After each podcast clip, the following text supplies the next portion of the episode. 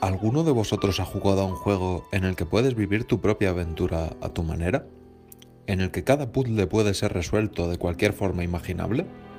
¿Y por qué no? ¿Este juego tenía un mundo abierto con secretos y referencias en cada rincón? Si la respuesta a todas estas preguntas es afirmativa, es muy probable que este juego sea el Zelda Breath of the Wild. Hoy tengo el objetivo de explicarte por qué a tanta gente y a mí mismo nos ha parecido tan bueno este juego.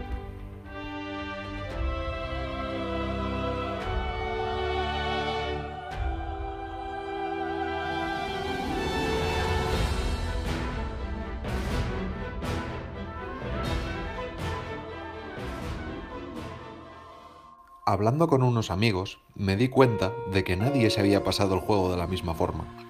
Mientras que yo exploré la mayoría de las facetas del juego, combatiendo con enemigos, explorando, usando sigilo, otro amigo jugó al mismo tiempo evitando la mayor parte de las batallas, e incluso hubo uno que dedicó la mayor parte de su tiempo de juego a recolectar ingredientes y cocinarlos. Como podéis ver, cada uno de nosotros jugó de forma muy diferente. Mientras yo era un soldado aventurero, otro era un explorador y otro era un cocinero con una misión. Y al final, todos disfrutamos enormemente del juego, siendo este nuestro favorito. Pero, ¿cómo es esto posible? ¿Qué hace que un juego con una narrativa principal pueda tener semejante libertad? Pues porque la narrativa principal de este juego es tan opcional como explorar el mundo, cocinar o luchar. Tú decides qué parte de la trama quieres realizar, cómo hacerlo e incluso en qué orden.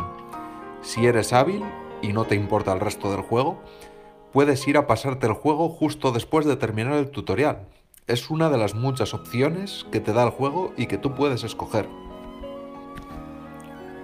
En cuanto a la trama, está bien pensada y troceada para que la hagas como la hagas, siempre tenga sentido y funcione.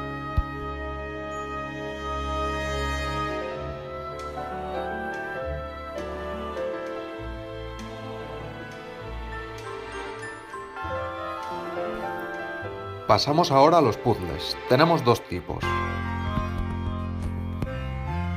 El primero de ellos son los santuarios. En su gran mayoría son puzzles lógicos, ligeros y muy divertidos de resolver. Lo mejor de estos puzzles es que al terminarlos puedes comentarlo con tus amigos para ver que nadie lo ha resuelto igual. He podido incluso ver cómo los diseñadores en algún puzzle han dejado pistas para que terminara el puzzle de una forma y aún así he podido completarlo de una manera completamente diferente.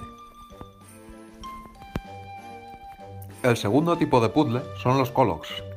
Estas 900 criaturas están ocultas por todo el mundo y tendremos que explorar el mundo con mucho cuidado para encontrarlos, resolviendo pequeños puzzles, los cuales transforman al propio mundo del videojuego en un maravilloso puzzle gigante.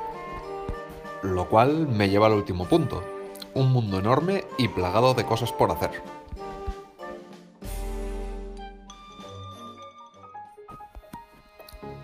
El mundo está diseñado para que sea atractivo, y no me refiero solo gráficamente, sino a su diseño, a su clima cambiante y lógico y a sus propias físicas que funcionan de forma impresionante. Se hace entretenido explorar el mundo buscando Colocs, secretos, referencias a otros juegos de la saga, cazando o simplemente darse una vuelta por el campo sin ningún tipo de pretensión. Te puedes dar un paseo relajante por el monte, o puedes hacerte una ruta de enemigo a enemigo para masacrarlos a todos. El mundo funciona igual de bien en cualquiera de los dos casos.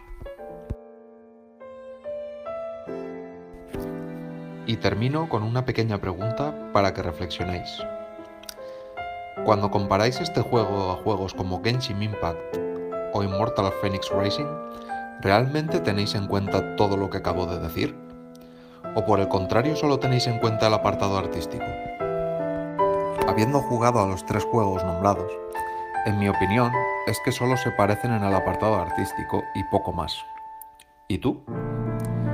¿Qué opinas después de haberme escuchado?